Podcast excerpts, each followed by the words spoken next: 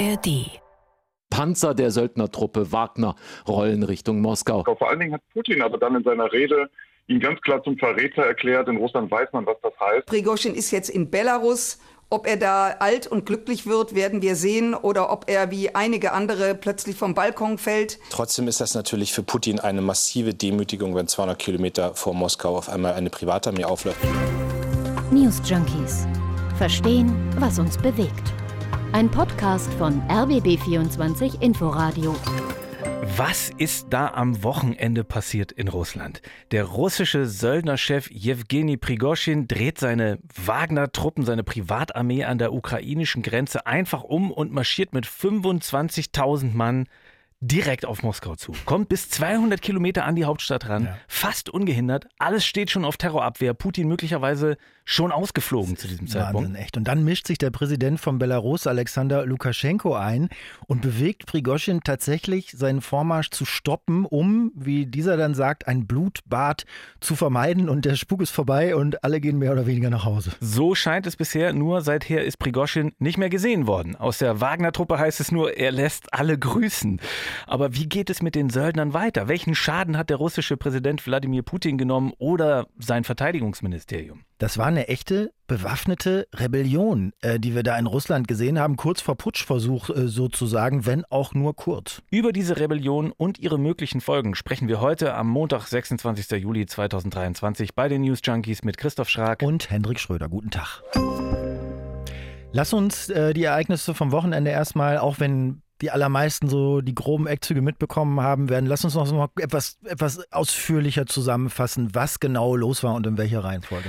Also Freitagabend ging das los. Da kam erst wieder einer von den inzwischen normal gewordenen Rants von Jewgeni Prigoschin, dem Chef der Wagner-Truppen dieser Privatarmee, die für Russland unter anderem in der Ukraine ja kämpfen. Und das war dann ein ziemlich heftiger Wutausbruch, den mhm. er da losgelassen hat. Telegram ist ja sein bevorzugter äh, Kanal, meist für seine Sprachnachrichten. Äh, manchmal macht er auch Videos. Da hat er dann geschimpft, dass diese Kriegsgründe, also des Angriffskriegs von Russland in der Ukraine, dass die vorgeschoben sind, dass Russlands Verteidigungsminister Sergei Shoigu den vom Zaun gebrochen hat, um sich zu profilieren und dass die Öffentlichkeit und Putin getäuscht werden. Das ist eh so eine interessante Sache bei diesem Prigoschin. Ne? Der ist ja für diese öffentlichen Wutausbrüche über Telegram bekannt und ja. greift darin immer ganz, ja. ganz heftig die Militärführung ja. an. Viele Klartext Prigoschin, würde die Boulevardpresse sagen.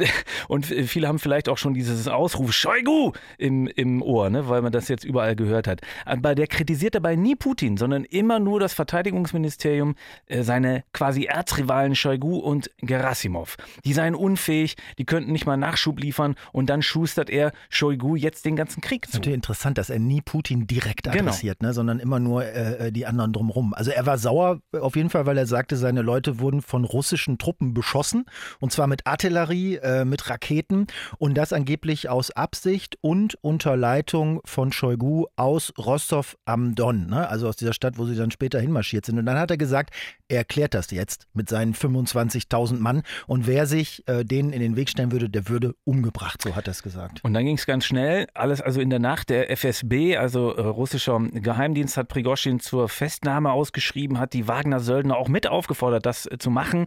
In der Nacht auf Samstag hat dann der russische Staatsapparat Sicherheitsmaßnahmen ergriffen. Gepanzerte Fahrzeuge sind da aufgekreuzt im ja. Moskauer ja. Stadtzentrum. Und währenddessen, ne, während all das in Moskau passiert, marschiert Prigoschin auf Rostov am Don äh, zu, eine russische Stadt nahe der ukrainischen Grenze, weil er dort Verteidigungsminister Shoigu vermutet. Dann nimmt er die Stadt ein, kampflos, ja. ohne Gegenwehr, nimmt sogar das Militärhauptquartier ein, wird dabei angeblich von russischen Soldaten mit Umarmungen empfangen und nennt das äh, inzwischen einen Marsch der Freiheit, also Prigoschin. Und dann Putin wendet sich am Samstag dann an die Öffentlichkeit, tagsüber nennt diesen Prigoschin einen Verräter, der ihm ein Messer in den Rücken rammt. Und Prigoschin sagt, der Präsident irrt sich, wir sind Patrioten und marschiert weiter auf Moskau. Dann ist eine ganze Weile unklar, wie viel Widerstand er eigentlich hat auf dem Weg. Mal gibt es Meldungen von Scharmützeln, von beschädigten ja. Straßen, um ihn aufzuhalten. Ja. Und mal scheinen die Truppen einfach passieren zu können. Naja, bis dann eben Samstagabend, 200 Kilometer vor Moskau, auf einmal der Vormarsch gestoppt ist weil es soll kein Blutvergießen geben. Und ähm, da hatte sich eben der belarussische Präsident Lukaschenko, äh, so ist zumindest die offizielle Version, äh, eingeschaltet zu haben, vermittelt zu haben. Und ähm, ja, quasi zwölf Stunden nachdem Putin Prigoschin öffentlich einen Verräter genannt hat, begnadigt er den ebenso öffentlich wieder. Ja, und das ist das vorläufige Ende dieser seltsamen, gefährlichen Rebellion. Jetzt ist ja ein wenig unklar noch, was eigentlich die Folgen sind und wie das überhaupt äh, alles passieren konnte, was vielleicht noch hinter dieser Rebellion steckt. Mhm. Da könnte man ja ganze Abenteuerbücher drüber schreiben. Das ist total aberwitzig. Was wissen wir jetzt über den Stand der Dinge? Also die Wagner-Truppen, die sind offenbar wieder abgezogen, sind auf die Stellung zurückgekehrt, haben also Rostov am Don äh, verlassen. Die sollen ja alle straffrei bleiben, also die, die mitgemacht haben. Und an diejenigen, die sich gar nicht beteiligt haben, kam das Angebot von der russischen Regierung, von der Militärführung, sich den regulären russischen Truppen mhm. anzuschließen, also die Wagner-Truppen mhm. zu verlassen tatsächlich. Das war ja übrigens auch noch so ein Auslöser, ne? Also dieser, die, dieser Versuch, die Privatarmee in die russische Armee äh, zu überführen. Mhm. Da sollte Prigoschin ja entsprechende Verträge unterschreiben, wie übrigens andere Privatarmeen auch. Ne? Sind ja nicht die einzigen, wenn auch die größte. Was Prigoschin aber verweigert hat, weil in seinen Augen die Militärführung mit Verteidigungsminister Shoigu und Generalstabschef äh, Gerasimov eben korrupt und inkompetent ist, so sagt er das, und weil die die Truppen einfach nicht organisiert bekommen und diesen Krieg da völlig falsch führen in seinen Augen. Und jetzt soll aber diese Eingliederung offenbar per Friedensangebot, per Amnestieangebot umgesetzt werden, wenn ich es richtig verstanden habe. So, und Prigoschin selbst hat angeblich das Wort von Putin, das Wort des Präsidenten, äh, dass er freies Geleit nach Belarus bekommt. Aber wo er ist, das ist eben nicht bekannt. Es gibt nur Pressemitteilungen aus der Wagner-Truppe, dass er sich angeblich bei besserem Empfang dann wieder melden würde. ja. Und bis das soweit ist, äh, lässt sich natürlich vortrefflich spekulieren. Ne? Also ist er wirklich frei? Gibt es wirklich keine Konsequenzen für diese Rebellion? Das ist eigentlich schwer vorstellbar. Ja, lass uns zu den Szenarien, wie es jetzt äh, vielleicht weitergehen könnte, äh, gleich nochmal sprechen. Erstmal vielleicht noch ähm, ganz kurz wer eigentlich dieser Prigoschin ist und wer seine Wagner-Truppen sind. Ne? Also wir haben das alles schon gehört in den mhm. letzten mhm. Jahren und Monaten, aber wo kam der dann auf einmal her? Also das, das, das ist äh, ein Rabbit Hole, da kann man sich total verlieren, wenn man sich allein mit dieser Figur Prigoschin beschäftigt. Ein ganz merkwürdiger Typ. Ist das so? Eigentlich ja? ursprünglich Unternehmer, zumindest nachdem er erstmal neun Jahre wegen Raubüberfalls im Gefängnis saß. Ähm, und er ist eben sehr reich inzwischen mit eigentlich wohl sehr, sehr engen Verbindungen zum Kreml ausgestattet kennt Putin möglicherweise schon seit den 90er Jahren, er hat ein Catering-Unternehmen, mit dem er staatliche Einrichtungen versorgt, also alles, was so staatlich ist, Kasernen, Schulen, Regierungsgebäude, wurde auch Putins Koch genannt ja, ja, früher. Ne? Und ja. er soll eben aber darüber hinaus noch äh, viel weitere Geschäftskreise haben, soll Medienunternehmen kontrollieren, soll auch mit diesen Trollarmeen zu tun gehabt haben, die die US-Wahlen beeinflusst haben. Also wirklich zusammengefasst enger Vertrauter Putins, der jede Menge Staatsaufträge und Aufgaben bekommen hat und dadurch reich geworden ist und viel Einfluss ja, bekommen. Aber ich meine, vom Caterer so zum Chef von einer, von einer Privatarmee, ne? ja. ne? also von diesen Wagner-Truppen, die gibt es ja seit 2012, sind ausgerüstet wie eine normale Armee und sind in, und das wusste ich ehrlich gesagt, bevor das jetzt am Wochenende passiert war, äh, noch nicht, in bis zu 30 Ländern auf der Welt aktiv für Russland. In mhm. Afrika, in Asien, sogar in Südamerika und eben hauptsächlich auch in der Ukraine. Die haben in Syrien gekämpft, die waren anfangs größtenteils ehemalige Soldaten, ähm, aber jetzt seit dem Krieg in der Ukraine eben ähm, Söldner aus anderen Ländern und wohl auch sehr viele Strafgefangene. Denen wird dann versprochen, dass sie freikommen, wenn sie die Dienstzeit überleben. Und das Ding ist, die agieren ja im Graubereich, diese Truppen, also auch die Wagner-Truppe, Privatarmeen, denn eigentlich sind private Armeen in Russland verboten. Ah, und deswegen ist Wagner in Argentinien registriert. Okay. Und offenbar könnte jederzeit dieses Verbot auch wieder umgesetzt werden, wenn es ja. Putin passt, sodass er Prigoschin und Wagner gleich mit ja. loswerden kann. Schon abgefahren, dass so eine Privatarmee dann aber administrativ es zumindest richtig mhm. macht und sich in Argentinien registrieren lässt, damit das auch äh, seine Ordnung hat. Ne? Also, weil denen werden Kriegsverbrechen vorgeworfen, Folter vorgeworfen, schon aus den Einsätzen in Syrien. Ähm, also die sind jetzt nicht sauber in dem Sinne, sondern genau das Gegenteil davon. Die sollen oft für andere äh, Armeen, also anstatt von anderen Armeen, in die gefährlichen Aktionen geschickt worden sein, damit man die eigenen Leute eben schonen kann und halt immer mit diesem Schlupfloch ja für die russische Regierung, ähm, dass sie mit den russischen Streitkräften nichts zu tun haben. Abgefahren finde ich ja, dass es im Vorfeld überhaupt gar keine Einschätzung von irgendwem gab, dass es ja passieren könnte, dass die Wagner-Truppen gegen Moskau laufen. Also man dachte ja, das ist jetzt irgendwie eine Inszenierung oder sowas. Also zumindest ja. am Anfang, dass die ein paar hundert Kilometer da durch Russland fahren können, ohne dass irgendjemand sich denen ernsthaft in den Weg stellt. Also ich habe die ganze Zeit gedacht, wo, wo ist jetzt eigentlich ja. die, die, versteckte Kamera hier? Wobei ich dann ehrlich gesagt auch gedacht habe, also ich saß nonstop vor diversen Tickern, weil ich das, ich dachte, was passiert da, ähm, als ich Samstag diese Bilder angeschaut habe. Also da war schon ab und an mal ein Panzer dabei, aber da waren jetzt auch nicht hunderte Panzer dabei, hat man zumindest nicht gesehen. Flugzeuge hatten die Wagner-Kämpfer dann zwar erbeutet, so konnte man lesen, aber sie haben offenbar kaum jemanden, der, äh, ähm, äh, der die fliegen könnte, die Flugzeuge. Also was ich sagen will, ist, das sah bedrohlich und massiv aus, aber so unfassbar bewaffnet waren die jetzt auch nicht. Zumindest dem Augenschein nach nicht. Also es kann eigentlich nicht sein, dass Putin keine Möglichkeit gehabt hätte, den Konvoi mit gezielten Angriffen, Luftschlägen, was auch immer ähm, äh, zu stoppen. Also das muss irgendwie andere Gründe gehabt haben, als, als dass das militärisch nicht möglich gewesen wäre, dass die so weit kommen konnten. Vielleicht weil Putin einfach nicht wusste, wie er reagieren sollte, weil, weil er derart überrascht war.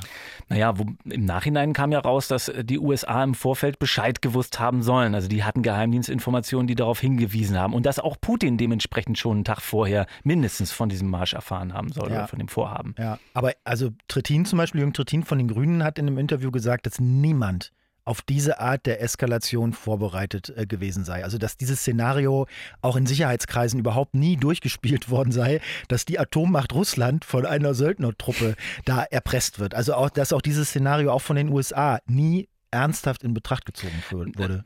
Also die US-Geheimdienste wussten davon angeblich schon seit Mitte Juni. Also wussten, was nicht bedeutet, dass sie dann gleich Pläne gemacht haben, wie sie darauf reagieren. Aber die haben äh, Leute informiert darüber, hochrangige Politiker.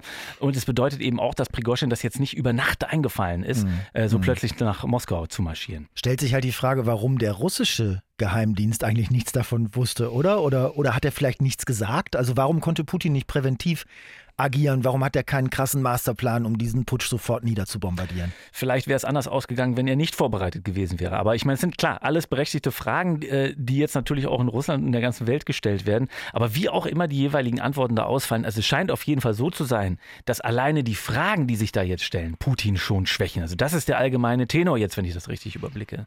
Der allgemeine Tenor ist eigentlich, dass von Deutschland bis China man das als innerrussische Angelegenheit betrachtet und sich da nicht einmischt, oder? Ja, ja, natürlich, das ja, aber es haben sich ja viele einzelne Akteure dazu geäußert, wie das jetzt zu interpretieren ist. Also sagen wir es so. Ja, und, und allen voran der amerikanische Außenminister Anthony Blinken, der hat gesagt in mehreren Talkshows am Sonntagabend, das wird Putin auf jeden Fall schwächen. Ja, also ich bin mir da ehrlich gesagt nicht ganz so sicher, ob wir uns das nicht auch ein bisschen wünschen, dass Putin dadurch geschwächt ist, oder? Dass man das Gefühl bekommt, ja, irgendwas bewegt sich da oder da könnte was aufbrechen. Also äh, ob wir uns das nicht nur so wünschen und das gerne so interpretieren wollen, meinst du? Ja. Ja, also dass es Putin auf jeden Fall schwächt und der Ablauf des Ganzen definitiv seine Schwächen gezeigt hat. Also darüber sind sich, wie gesagt, die meisten einig. Äh, hier, CDU-Sicherheitspolitiker Roderich Kiesewetter, der sieht das zum Beispiel so. Ich sehe es auch. Das ist das Anfang vom Ende, aber für uns auch ein Appell, nämlich der Appell, dass wir in der Unterstützung der Ukraine nicht nachlassen dürfen und dass wir jetzt die Schwäche Putins nutzen müssen, damit quasi sein Gravitationszentrum, die Krim, befreit wird von der Ukraine. Und da ist äh, die CDU sich in diesen Tagen ausnahmsweise mal ein, ziemlich einig mit der SPD. Äh, hier die Meinung von SPD-Chef Lars Klingbeil. Trotzdem ist das natürlich für Putin eine massive Demütigung, wenn 200 Kilometer vor Moskau auf einmal eine Privatarmee aufläuft. Und ich glaube, dass jetzt anfängt in der russischen Elite, in der Moskauer Elite durchaus die Frage, kann Putin uns eigentlich beschützen, wenn es hier ernst wird? Kann er ja offenbar wenn ich das mal so ein bisschen hm. polemisch sagen darf, weil wenn er dann am Ende doch eine Verhandlungslösung rausarbeitet, äh, an deren Schluss große Teile der Wagner-Truppe in ihre Lager im besetzten Teil der Ukraine zurückkehren, jetzt vielleicht sogar teilweise in die russische Armee integriert werden, der Chef der Aufständischen, also Prigoschin, irgendwie ins Exil abgeschoben wird und am Ende fast kein Blut fließt, also könnte man ja auch mal so sehen, ne? Putin hat das gelöst oder von Lukaschenko lösen lassen hm ohne dass er die Gräben zwischen den ja für ihn doch wichtigen Wagner-Truppen und ihm so groß werden lässt, dass er sie in Zukunft nicht mehr benutzen kann. Also ganz klar gewonnen hat auf jeden Fall Lukaschenko, oder? Also der Machthaber aus, aus, aus Belarus, oder was denkst du? Also der konnte sich jetzt äh, das erste Mal seit langem nach außen als, als, als irgendwie jemand darstellen, der praktikable Lösungen anzubieten hat, der, der wichtig ist im Game. Also ich habe dazu gelesen, dass Lukaschenko zwar den ganzen Tag über mit Prigoschin verhandelt hätte, dass aber anfangs noch nicht mal klar war, ob der überhaupt ans Telefon geht. Also, weißt du, diesen Wahnwitz, den musst du dir mal vorstellen. Russland am Rand vom Bürgerkrieg, alle drücken die Daumen, dass Prigoschin überhaupt ans Telefon ja. geht. Naja, ich weiß nicht. Also es wird da, glaube ich, schon Kanäle geben, über die die safe kommunizieren können. Mhm. Ich weiß halt nicht, ob das jetzt die Idee von Lukaschenko war, dass Prigoschin nach Belarus ausreist. Ähm, keine Ahnung. Aber also Putin gegenüber jedenfalls und am Ende ja auch Prigoschin gegenüber konnte Lukaschenko auf jeden Fall da Pluspunkte sammeln. Also er hat sein Standing verbessert. Also es ist ja schon völlig verrückt, dass auf einmal Lukaschenko kommt und einen Deal mit den Wagner-Truppen aushandelt. Also das kannst du dir ja nicht ausdenken. Das klingt total nach irgendwie komischen Actionfilmen aus den 80er Jahren oder so. Also wenn man sieht, dass Weißrussland eigentlich seit Jahren schon und natürlich umso mehr seit Ausbruch des Kriegs gegen die Ukraine eigentlich nur so eine Art verlängerte Arm von Moskau ist. Also dass der jetzt von alleine auf die Idee gekommen ist. Pass auf, Putin, äh, mm. ich rede mal mit ihm. Ja, mm. lass ihn doch zu mir und dann können alle ihr Gesicht wahren. Das ist irgendwie, weiß ja. ich nicht.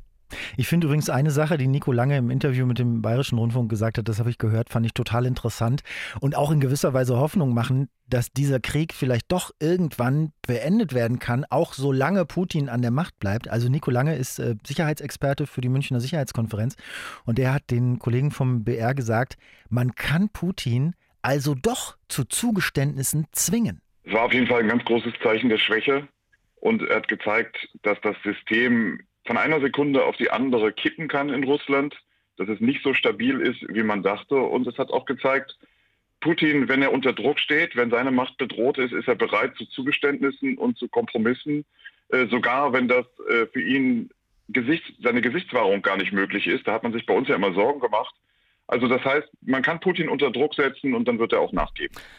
Ja, kann sein. Ich meine, auf der anderen Seite erwarten die meisten Außenpolitiker jetzt eher noch brutaleren, noch aggressiveren Putin. Und zwar sowohl im Innern, also in, innerhalb von Russland, mhm. als auch im Ukraine-Krieg. Also es ist doch auch logisch, wenn wir jetzt davon ausgehen, dass das jetzt keine Inszenierung war, äh, dass das auch nichts war, was Putin irgendwie recht sein konnte, was irgendwie Teil eines seines größeren Plans wäre, dann ist das eine Blamage und eine Schwächung. Also muss Putin ja jetzt Stärke mhm. beweisen. Wenn er das überhaupt noch kann. Er hat keine Möglichkeiten dazu. Also das wird immer, darüber wird immer drüber gesprochen, wenn irgendwas passiert, dann wird es noch schlimmer. Putin versucht schon alles, was er kann in diesem Krieg, da ist nicht mehr, aber er kann sich eben nicht durchsetzen. Im Moment ist die Frage, wie die Ukraine bei ihrer Gegenoffensive vorankommt. Das geht offensichtlich nur langsam und schrittweise. Und ich glaube, Russland ist durch diese Aktionen am Wochenende eher geschwächt jetzt und wird Probleme haben, der ukrainischen Gegenoffensive standzuhalten. Es gibt ja auch noch eine andere Möglichkeit, warum Prigoschin ausgerechnet nach Belarus, sagen wir mal, komplimentiert wurde. Hm. Und diese Möglichkeit wurde bisher zumindest in den Quellen, die ich so gelesen habe, in der Öffentlichkeit gar nicht so groß diskutiert.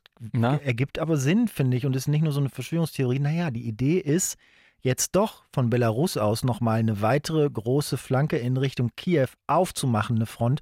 Und deswegen versetzt man die Wagner-Truppen jetzt dahin, inklusive ihres Anführers.